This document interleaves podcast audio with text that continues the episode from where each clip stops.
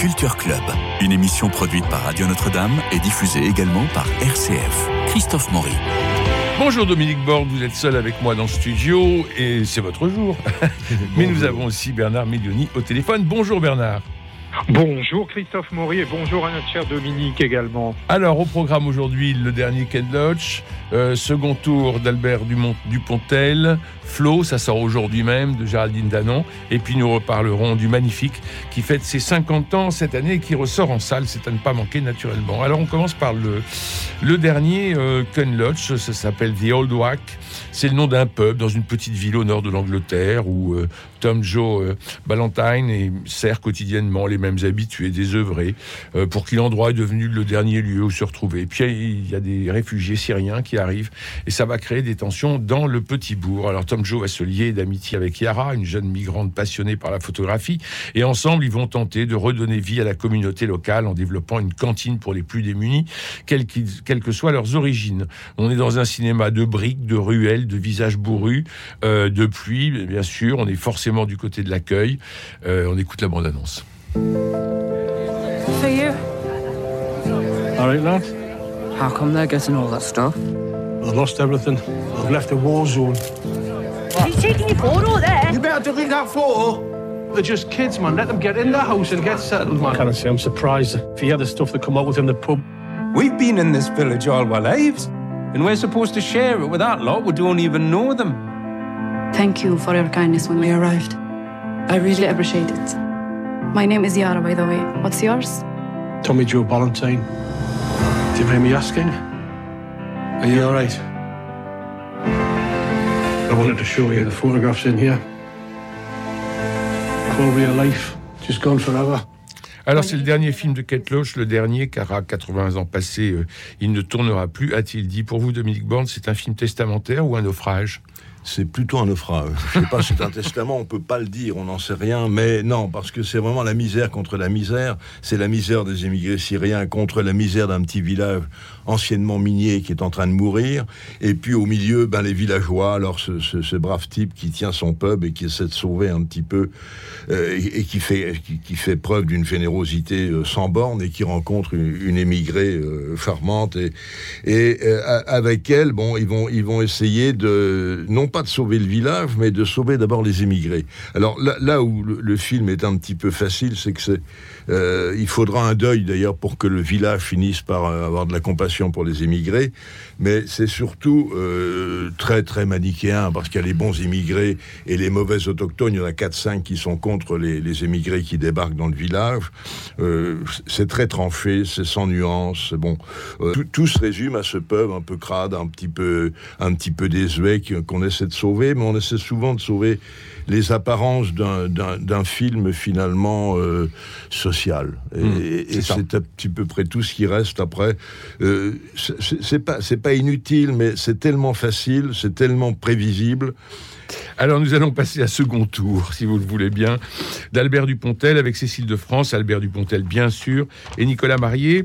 Euh, c'est Mademoiselle Pauvre, donc Cécile de France, qui est journaliste politique en disgrâce et qui est placée à la rubrique football. Alors, on ne voit que ses lunettes qui accaparent tout son visage, et elle est sollicitée pour suivre l'entre-deux tours de la campagne présidentielle. Le favori, c'est Pierre-Henri Mercier, qui est héritier d'une puissante famille française et tout à fait novice en politique. C'est un économiste, en fait, qui est tout à fait génial, mais euh, sa campagne ne, ne, ne, répond pas aux promesses de ses soutiens financiers, et donc ça va devenir un peu, un peu violent, un peu méchant, et puis un peu, un peu thriller. Euh, et Cécile de France se lance dans une enquête à rebondissement où il sera question d'enfants abandonnés, de gémelléité, etc. On écoute la bande-annonce. Le téléphone va sonner. Allô Vous avez deviné pourquoi je vous ai fait venir? Vous allez reprendre cette campagne? Je fais le foot maintenant. Vous faites le foot parce que vous avez déconné avec la politique. Je vous demande de faire un triomphe à notre futur président Ta gueule, ce connard, bouffe de merde. Pardon? Je. Non, non, je parlais à Gus. Maintenant que vous n'êtes plus au foot, tâchez de garder ce langage pour vous. Fierté. Qu'est-ce qu'il motive, ce connard? Le candidat, il parle beaucoup avec son garde du corps. Là, il dit fils de pute en roumain. Il dit fils de pute en roumain? Ouais, ouais, ouais, grâce au foot, je suis très fort en labial. Ça. En italien, tu vas te faire enculer. Pourquoi, même pas encore élu, le candidat nous cache déjà quelque chose vais pas faire ce que les gens qui financent ma campagne ont prévu. Et pourquoi Si je le fais, ça va tout casser encore plus. L'air, l'eau, le sol. Ils sont trop forts, trop puissants. Ils me lâcheront plus même quand je serai élu.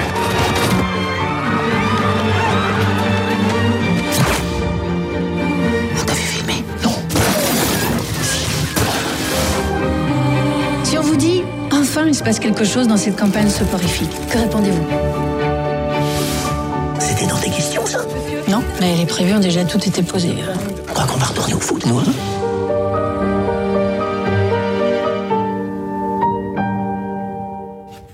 Dominique Oui, Dupontel donc s'attaque à la politique et je peux pas dire que ça lui réussisse vraiment parce qu'il y a un, un, candidat peu convaincant qui va avoir un, un, frère jumeau qui va sauver la mise, une journaliste un peu anard, une campagne bancale, tout ça est très caricatural, un peu brouillon aussi, un peu brouillon, euh, très brouillon même. Hein, on, on, a des attentats, on a on a un peu d'humour, mais ça ça tombe plus ou moins euh, mal, plus ou moins à côté. Et le sujet n'est pas nouveau. Dans les années 60, Pierre Tcherny avait fait un film qui s'appelait La gueule de l'autre, comme ça, avec Jean Poiret, et il y avait même faute, le double d'un candidat, c'est la même idée. Hein. Donc là, il a rien inventé, il reste le style du Pontel, mais le style du Pontel s'adapte mal à l'entreprise. Là, c'est il est moins, on le sent moins libre que d'habitude, moins fou, et conclusion, il s'embrouille et nous embrouille. On n'est pas, on n'est pas passionné par l'histoire. Euh, ça reste vraiment un brouillon, oui. Moi, moi, je vois plutôt ça comme un brouillon, le brouillon d'un film qu'il aurait pu faire mais qu'il n'a pas fait. Il y a des accents surréalistes, certes, mais ça, ça s'accorde mal avec le sujet. Voilà. Pourquoi on voit cet aigle qui vole au-dessus du ruisseau Là, ça dure une minute, une minute deux. On... Oui, aussi. Il y a non, mais il y a on, des. On ne sait pas pourquoi. Il y a des crises comme ça. Dupontel à, à sa crise, quoi. Il, ouais, fait, ouais. il nous, il nous envoie des, des, petits messages subliminaux, mais euh, ça marche pas tellement avec le sujet. Alors, il aurait fallu qu'il soit ou plus sérieux ou plus fou. Et là, il est entre les deux et ça marche pas. Voilà. Et puis le, le, le, le montage est assez brouillon. Hein, oui, oui. on, on s'y retrouve pas tellement. Donc c'est très inégal et on reste sur notre fin, froid. Voilà. C'est un peu décevant. Bon, euh, Bernard Medioni au téléphone? Alors, alors, moi je ne l'ai pas vu, mais je dirais ah que bon c'est un, de... un clair de l'urne qui mettra le suffrage au désespoir. Et il y avait un film formidable politique sur une campagne, c'était Voter Mackay 2 et avec Robert Redford, qui datait de 72, ont envoyé une campagne de l'intérieur euh, par un candidat inhabituel. C'était très bien mené avec une, une, excellente narration. Le film de 72 de Redford est à redécouvrir. Bon. Euh, ça sort aujourd'hui. Flo. Flo, ça sort aujourd'hui. Alors, Flo, ça sort aujourd'hui. C'est de Géraldine Danon avec euh, Stéphane Caillard éblouissante. Bien, oui, oui. Euh, Alison Veller, Alexis Michalik, formidable dans le rôle de Kersozon. C'est l'histoire. Il faut dire que, c'est Florence Artaud, Flo. Hein. Voilà. voilà. Alors, c'est la petite fiancée de l'Atlantique, comme voilà. on l'appelait. C'est Florence Artaud qui a été la grande, grande navigatrice. Un palmarès exceptionnel, unique dans cet univers très masculin. Elle a connu son apogée avec sa victoire de la Route du Rhum en 1990. Et euh, il faut dire que Géraldine Danon euh, vogue à travers le monde depuis plus de dix ans avec son mari. Philippe Poupeau. Voilà. Et euh, donc, elle connaît bien son sujet. Elle connaît bien le sujet des ports. Elle connaît bien le sujet euh, de, la, euh, de la mer. Et là, je crois qu'elle a vraiment trouvé son mmh. sujet. On écoute. J'arrive de Paris. Je suis venue voir les bateaux. Je suis venue voir la mer. Je vous présente Florence. Ça te dirait passe à l'Atlantique avec moi? Tout est nouveau pour moi. La terre ne me manque pas. En attendant, les vacances sont finies, ma chérie. C'est la fac maintenant ta priorité. Je repars en mer. Tu les as, les muscles du vent, les nerfs du froid. Papa, ta fille est un marin. Je vais faire la Whitbread. Pas de gonzesse à bord, rien quoi. Tu te barres sans moi à l'autre bout du monde, c'est ça? De me jeter là Y a pas de gonzesse à bord, y en aura jamais. C'est comme ça, c'est pas toi qui vas changer les règles. Il fera moins le malin quand il me verra grimper sur le podium. À partir de maintenant, je donnerai ma vie pour mon rêve. Tu l'as trouvé où ton petit accent, Marie-Chantal? Vous êtes qui pour dire autant de conneries? Olivier de Kersauzon pour les intimes. Il m'a parlé d'une course en solitaire. Arrivé aux Antilles. Je vais la faire, la route du Rhum. Arrête de délirer, hein, c'est un truc de mec la mère Flo. Ça t'énerve que j'ai un bon bateau, hein Je la gagnerai avant toi, Marin. Ta Rome.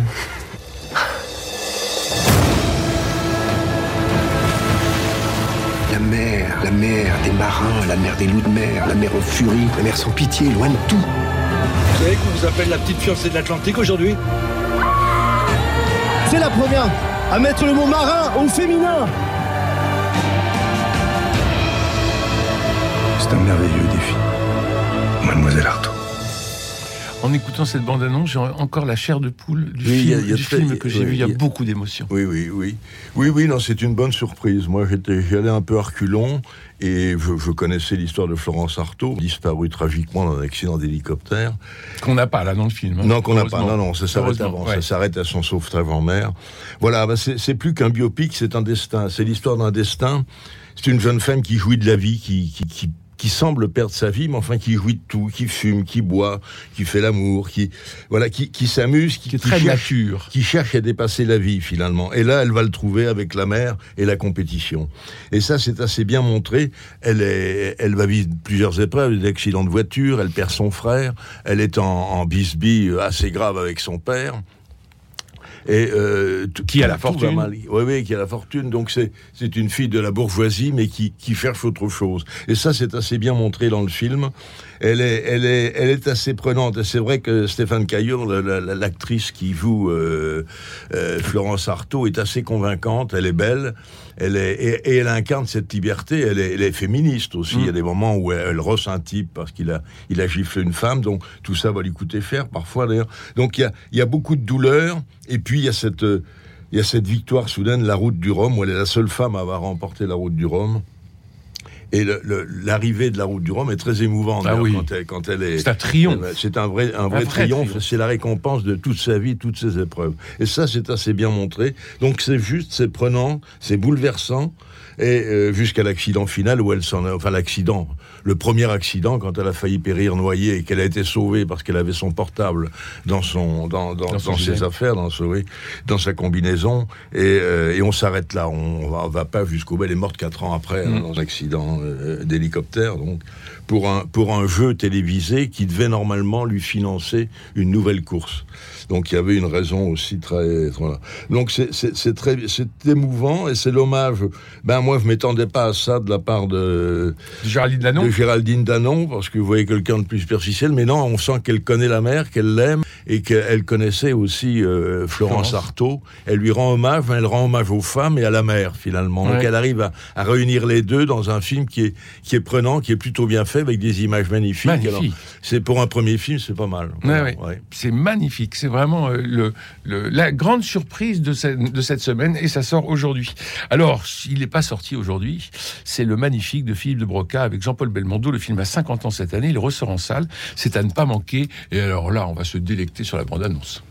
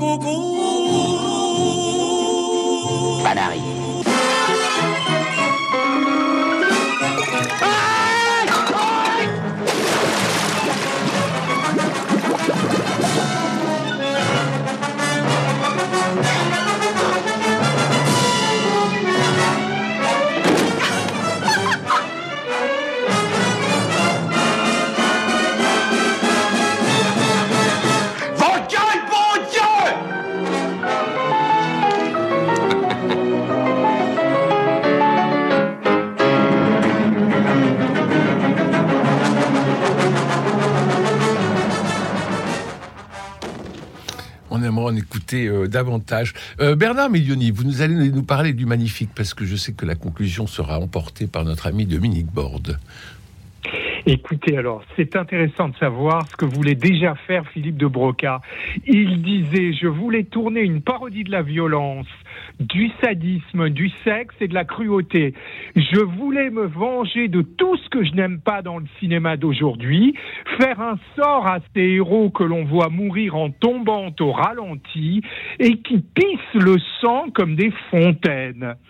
Alors, pour la petite histoire, c'est le seul film de Jean-Paul Belmondo où vous n'aurez personne qui est crédité au, au scénario. Pourquoi? Parce qu'il y a eu une mésentente entre Francis Weber, qui a été au, départ chargé du scénario, et Philippe de Broca.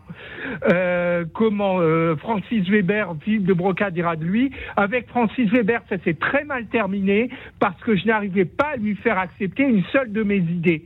Et finalement, ce que raconte Francis Weber, c'est que c'est Daniel Boulanger qui a réécrit entièrement le script, et Weber dira, je ne veux pas juger le résultat, ce que je retiens de cette aventure, c'est qu'elle m'a rendu malheureux et que j'ai retiré mon nom du générique. Eh bien, pour autant, ça fait quand même une comédie pimpante, enlevée, exotique.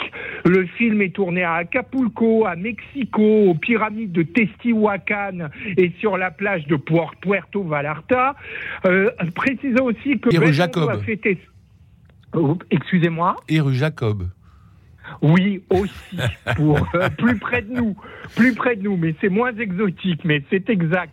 Jean-Paul Belmondo a fêté ses 40 ans durant le tournage du film, et ce qui est très sympathique quand on revoit le film avec attention, c'est qu'il y a à la fois une satire de la sociologie post-68 arde, verbeuse, filandreuse, et puis de, du milieu vorace de l'édition.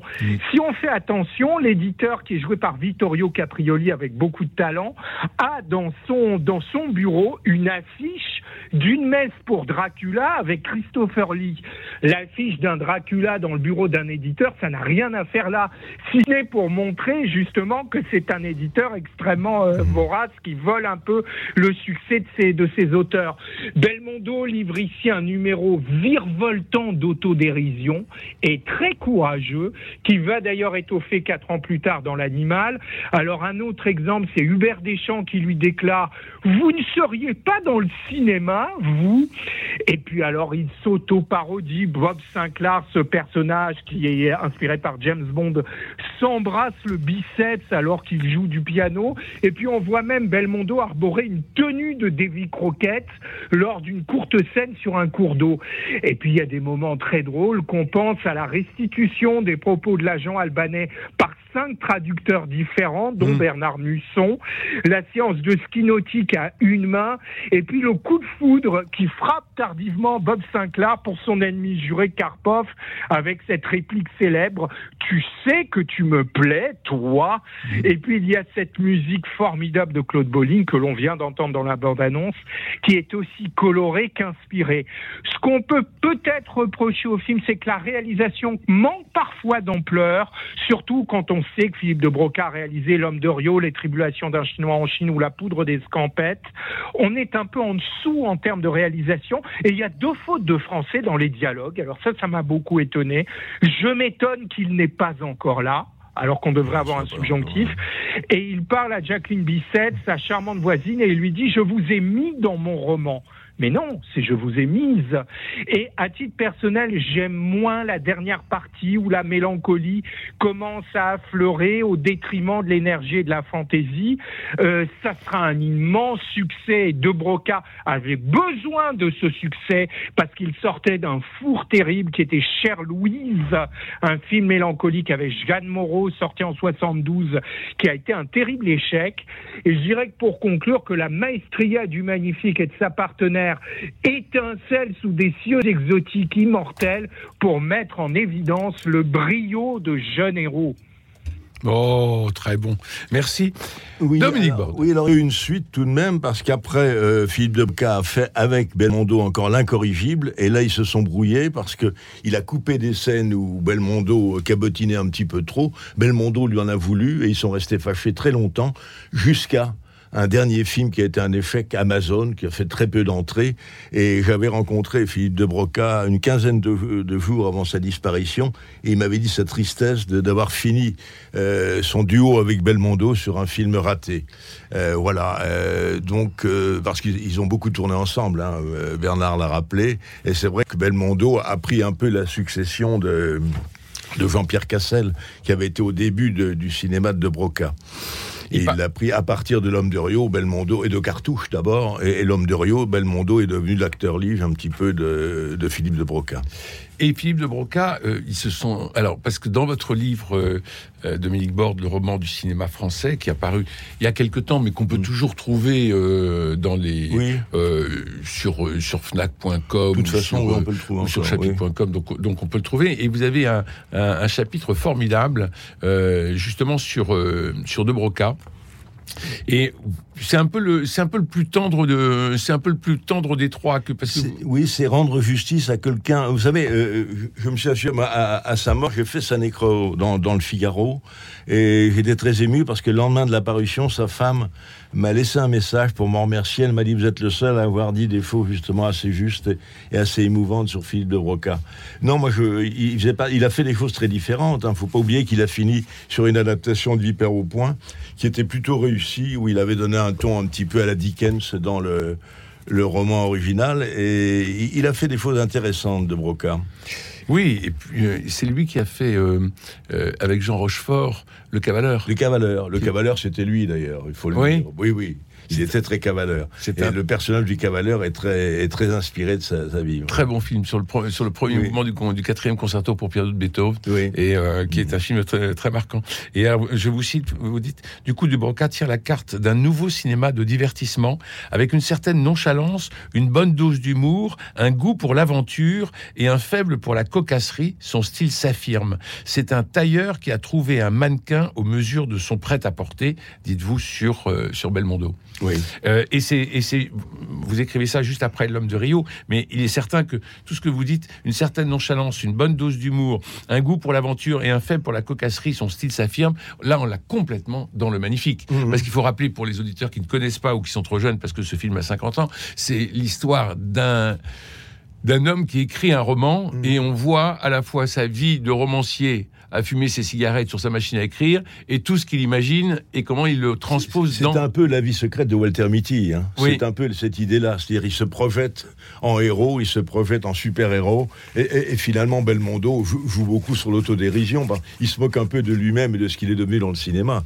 Euh, il y a aussi ça, il y a cette idée-là en, transparence dans le film. Quand, il, quand il retrouve Belmondo, je vous cite toujours, quand il retrouve Belmondo pour le magnifique ou l'incorrigible, le tandem fonctionne toujours, même si la star a dévoré l'écran et changer la liberté et la fantaisie en extravagance. Mm. Ça, c'est très très juste parce que on sent la fantaisie de Broca mm. et on sent l'extravagance de, de Belmondo. Et, à, la fin, justement, ils se sont brouillés là-dessus parce que dans l'incorrigible, il en sait trop et, de Broca l'a coupé. Oui, de Broca pouvait être autoritaire et avoir des voilà, mais c'est dommage. Il, en était très triste. Hein.